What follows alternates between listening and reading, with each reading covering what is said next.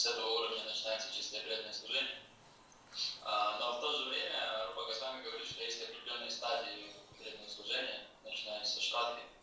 А, вопрос э, э, таков, э, с какого момента в, этих, вот, в этом сравнении Руба Госвами начинается вот преданное служение, которое говорит, ну, прямо будто а в каком из них? Не знаю, поняли? Я постараюсь понять. Одно утверждение из Бхагавадгиты, другое утверждение Рупы Госвами, спутника Господа Читания Махапрабху. Э, да, но суть в том, что мы с вами не, не начинали никогда преданного служения.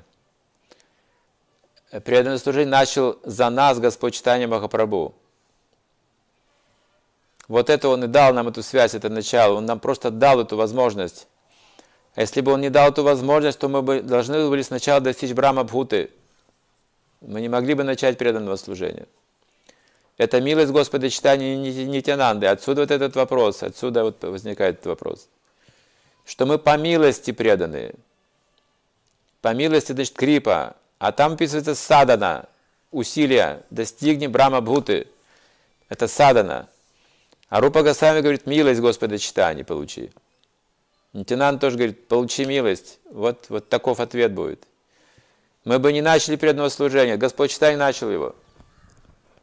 А мы его получаем по цепи преемственности теперь. Раньше такого не было в цепи преемственности, чтобы сразу получали преданное служение. К этому был нелегкий путь. Но мы сразу получаем возможность сразу же совершать преданное служение.